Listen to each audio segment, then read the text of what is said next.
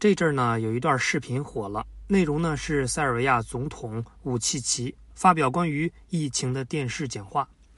他很直白的讲，当前呢，塞尔维亚的形势严峻，感染人数在不断的上升，国家进入了紧急状态，而且呢，还表达了对欧洲国家深深的失望。欧洲团结是不存在的，写在纸上的不过是童话罢了。他们呢，根本不会管塞尔维亚的死活。找他们帮忙纯属白搭，而唯一能指望的就是中国。说到伤心处呢，这个两米高的大个子总统一度落泪。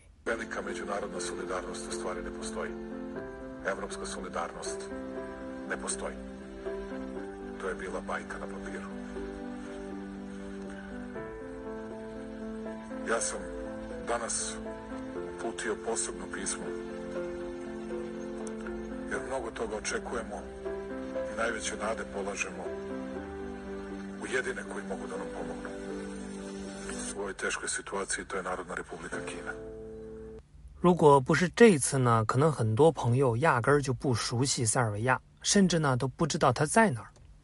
其实呢，塞尔维亚是一个欧洲国家。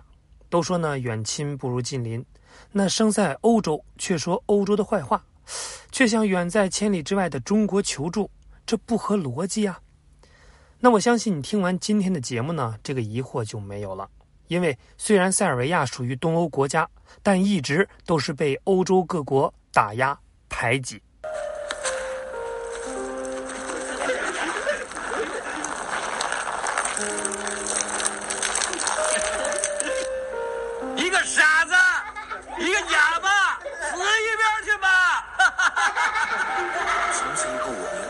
人没好报，我要做坏人。我要杀人。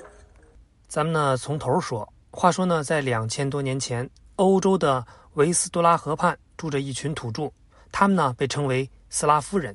人一多呢，地不够了，就必须迁徙。那根据搬家方向的不同，斯拉夫人就分成了三支：东斯拉夫人就是俄罗斯、乌克兰等国的先祖；那西斯拉夫人呢，就是波兰。捷克等国的先祖，而南斯拉夫人就建立了塞尔维亚和周边的国家。以塞尔维亚为名的国家开始于公元十世纪中叶。那初代国王是查斯拉夫。在这个时候呢，欧亚大陆上已经出现了很多的强国，他们经历了几百年的发展，实力不是新生的塞尔维亚能比的。而塞尔维亚的地理位置呢又很特殊，它在巴尔干半岛，也就是。欧亚非三大洲的十字路口，那用我们中国的老话就是兵家必争之地，所以呢，塞尔维亚就被亚欧强国吞并，还被当成肥肉抢来抢去。而塞尔维亚真正实现独立已经是十九世纪的事儿。长期统治南斯拉夫民族的奥斯曼土耳其帝国跟俄国呢有利益的冲突，为了永久削弱奥斯曼，俄国支持南斯拉夫人自己当家做主，于是乎呢。南斯拉夫人纷纷开始独立，那奥斯曼帝国当然不愿意啊。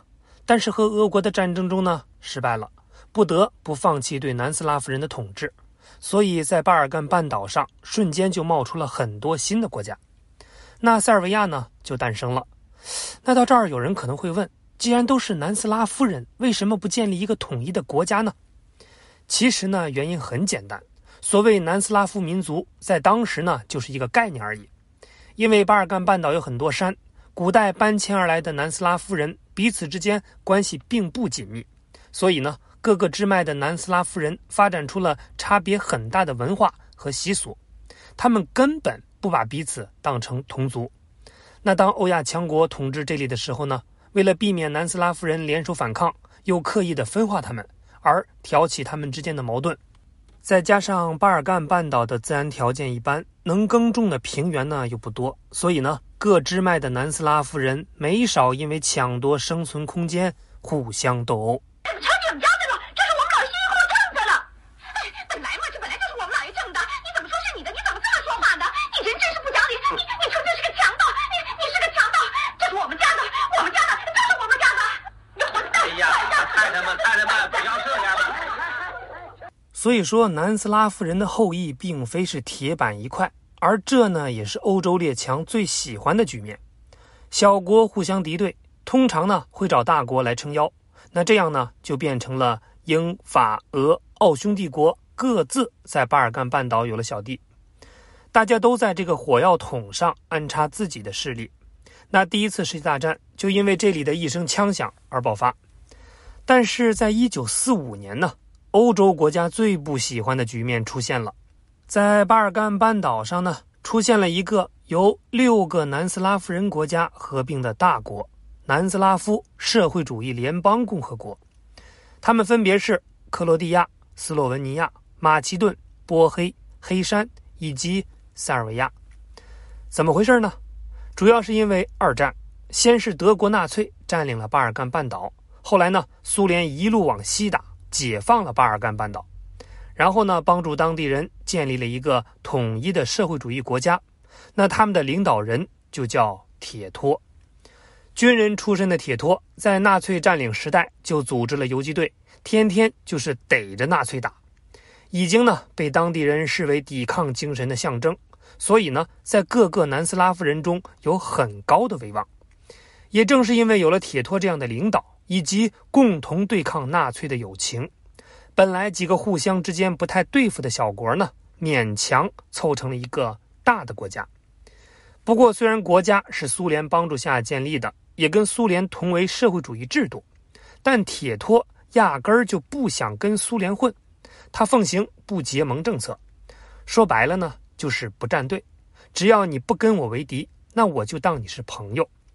那作为近邻的欧洲各国，自然也是铁托想要交好的对象。然而，这只是单相思罢了。欧洲国家想要的是一个分崩离析的巴尔干半岛，那方便自己安插势力嘛。所以呢，心怀鬼胎的想要肢解南斯拉夫。只不过他们怕逼急了以后，南斯拉夫会倒向苏联，所以呢，暂时跟南斯拉夫还是笑嘻嘻。那到了二十世纪末。欧洲各国最终撕下了虚伪的面具。当时的铁托已经去世，苏联呢也走向了衰落，南斯拉夫陷入迷茫，不知道国家要何去何从。于是呢，欧洲各国开始执行肢解计划，暗中煽动分裂主义。九十年代初，南斯拉夫六个加盟国里呢，有四个在欧盟支持下闹起了独立，而塞尔维亚呢反对他们独立。如果说南斯拉夫是一棵树，那塞尔维亚就是树干，因为南斯拉夫的主要政治机构都在塞尔维亚，就连首都都在塞尔维亚，所以呢，能忍吗？不服就干，内战呢爆发了。当然，愿不愿意呢是一码事儿，能不能阻止呢就是另一码事儿了。塞尔维亚呢根本无力抗衡有欧盟支援的自家兄弟，那在内战中呢被击败了。只能眼睁睁的看着他们离家出走，南斯拉夫也就这样解体了。不过，满心悲凉的塞尔维亚呢，只能跟唯一一个没走的兄弟，也就是黑山，重新组建了一个国家，也就是著名的南联盟。虽然从六个变成了两个，但欧洲各国还是不准备放过他们，因为他们还是觉得这个国家有点大，那咱们得继续拆呀。于是呢。科索沃战争就爆发了。一九九六年呢，塞尔维亚的科索沃自治省分裂势力开始抬头，搞起了恐怖袭击，杀害了塞尔维亚官员和军人。而南联盟的主心骨是塞尔维亚，自然不能忍，于是呢，派军队进入科索沃镇压。那话语权在欧洲各国和美国的手里，他们联手说南联盟在科索沃搞屠杀，这属于侵犯人权。那这些世界警察们在没有联合国的授权之下，直接派军队轰炸南联盟，硬是把南联盟的军队逼了回去。那中国呢，始终是反对欧美轰炸南联盟的，这种干涉别国内政的行为，说白了呢，就是侵略呀。那一九九九年五月七日，美军悍然轰炸了中国驻南联盟大使馆，三位中国记者当场遇害。美国解释说是误炸。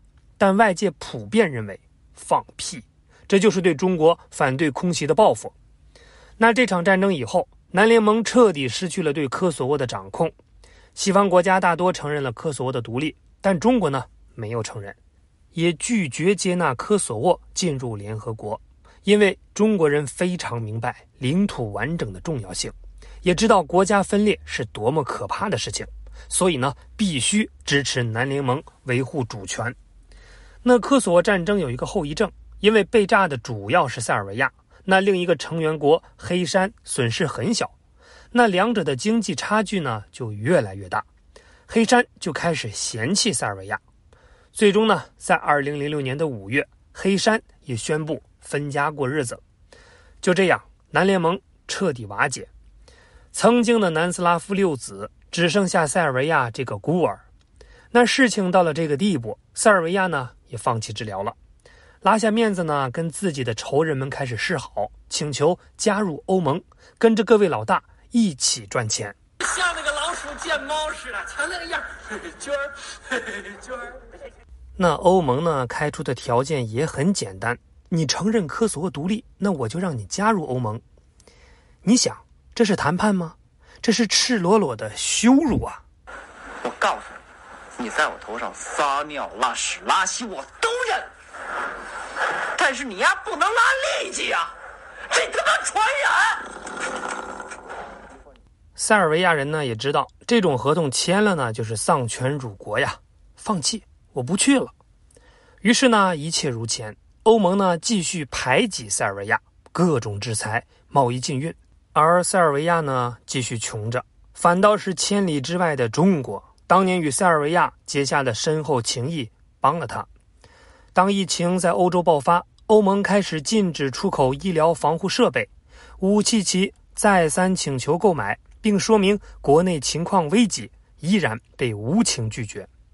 他请求欧盟派遣医护人员呢，也没有下文，只能再次转向中国老朋友求助。那中国没有让武契奇失望，很快呢就答应了，并火速送去了第一批物资，而这也让塞尔维亚政府和人民再次对中国充满了感激。三月二十七日，塞尔维亚女总理布尔纳比奇在接受采访时称，她确实打算在疫情结束以后。为中塞钢铁般的友谊竖一座纪念碑，这意味着我们与中国的伙伴关系有多么的重要。